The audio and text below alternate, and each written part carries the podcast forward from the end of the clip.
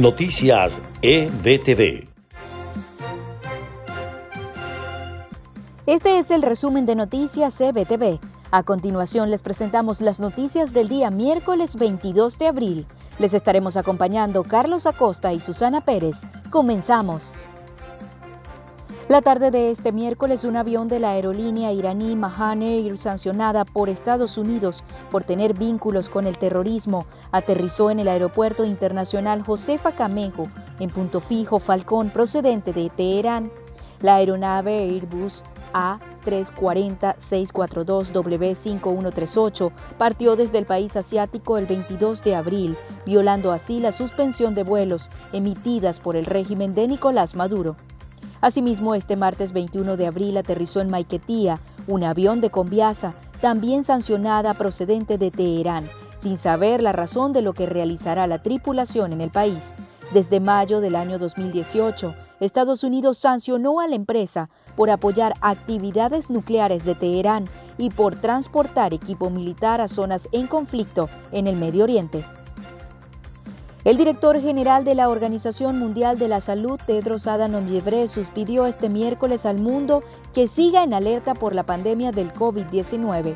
Ghebreyesus indicó que en algunos países la pandemia está en su fase preliminar y en otros hay rebrotes. Advirtió que queda mucho por hacer aún y que el virus estará con nosotros durante largo tiempo manifestó que las medidas de distanciamiento social han logrado con éxito frenar los contagios.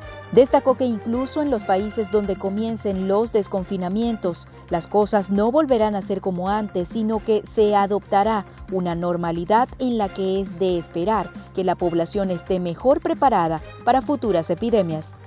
España sufrió este miércoles un ligero repunte en su balance diario de muertos por coronavirus, mientras el gobierno advertía que será a mediados de mayo cuando se pueda desmontar el férreo confinamiento de la población vigente desde marzo.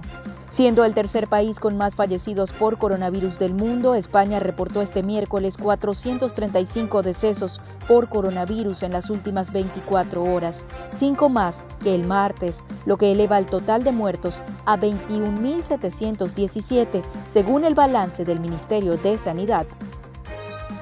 El Reino Unido podría mantener medidas de distanciamiento debido al coronavirus durante un año más si no se encuentra antes una vacuna o un tratamiento eficaz, advirtió el miércoles el principal consejero médico del gobierno.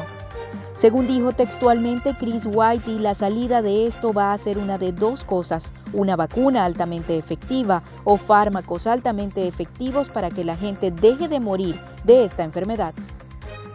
Y en notas de Estados Unidos, esta nación confirmó que la petrolera española Repsol ha cesado algunas de sus actividades en Venezuela para no incumplir las sanciones generadas por este país, al tiempo que amenazó con restricciones a algunas compañías ficticias de México que negocian con Venezuela. El pasado febrero, Estados Unidos avisó a Repsol junto a otras compañías internacionales que tuvieran sumo cuidado con respecto a sus actividades en Venezuela porque podrían exponerse a sanciones por violar el régimen de restricciones económicas impuestas por Washington a la petrolera estatal venezolana Petróleos de Venezuela, PDVSA. Un alto funcionario estadounidense explicó durante una conferencia de prensa telefónica que su gobierno ha dejado claro a la compañía que esos esquemas de pago o trueques de petróleo en concepto de deudas acumuladas ya no son viables. Las autoridades estadounidenses reconocieron en las últimas horas que las primeras muertes por coronavirus en el país ocurrieron a principios y mediados del mes de febrero en California. Esto ocurrió 20 días antes de que se declarara el que se pensaba que había sido el primer fallecimiento por COVID-19 en la nación. La agencia española EFE reporta que las autoridades sanitarias del condado de Santa Clara, en California, explicaron que las autopsias de dos personas que murieron en sus hogares los pasados 6 y 17 de febrero revelaron que padecían el virus. Y el presidente Donald Trump minimizó este miércoles el impacto de una posible segunda oleada de la COVID-19 que podría venir en el otoño. Si vuelve, lo hará en pequeñas dosis que podremos contener, señaló el presidente de los Estados Unidos durante una conferencia de prensa celebrada en la Casa Blanca, en la que estuvieron presentes varios miembros del equipo designado por el presidente para gestionar la pandemia. Según el recuento de la Universidad Job Hopkins, Estados Unidos es el país más afectado por la pandemia con 842.319 casos confirmados y 46.399 muertes y al menos 60% de los detenidos de inmigración que han sido sometidos a la prueba de coronavirus en todo el país han dado positivo, según una información federal. Según la Policía de Inmigración y Aduana, ICE por sus siglas en inglés, 425 de los 32.309 detenidos han sido sometidos a la prueba del coronavirus hasta el pasado martes.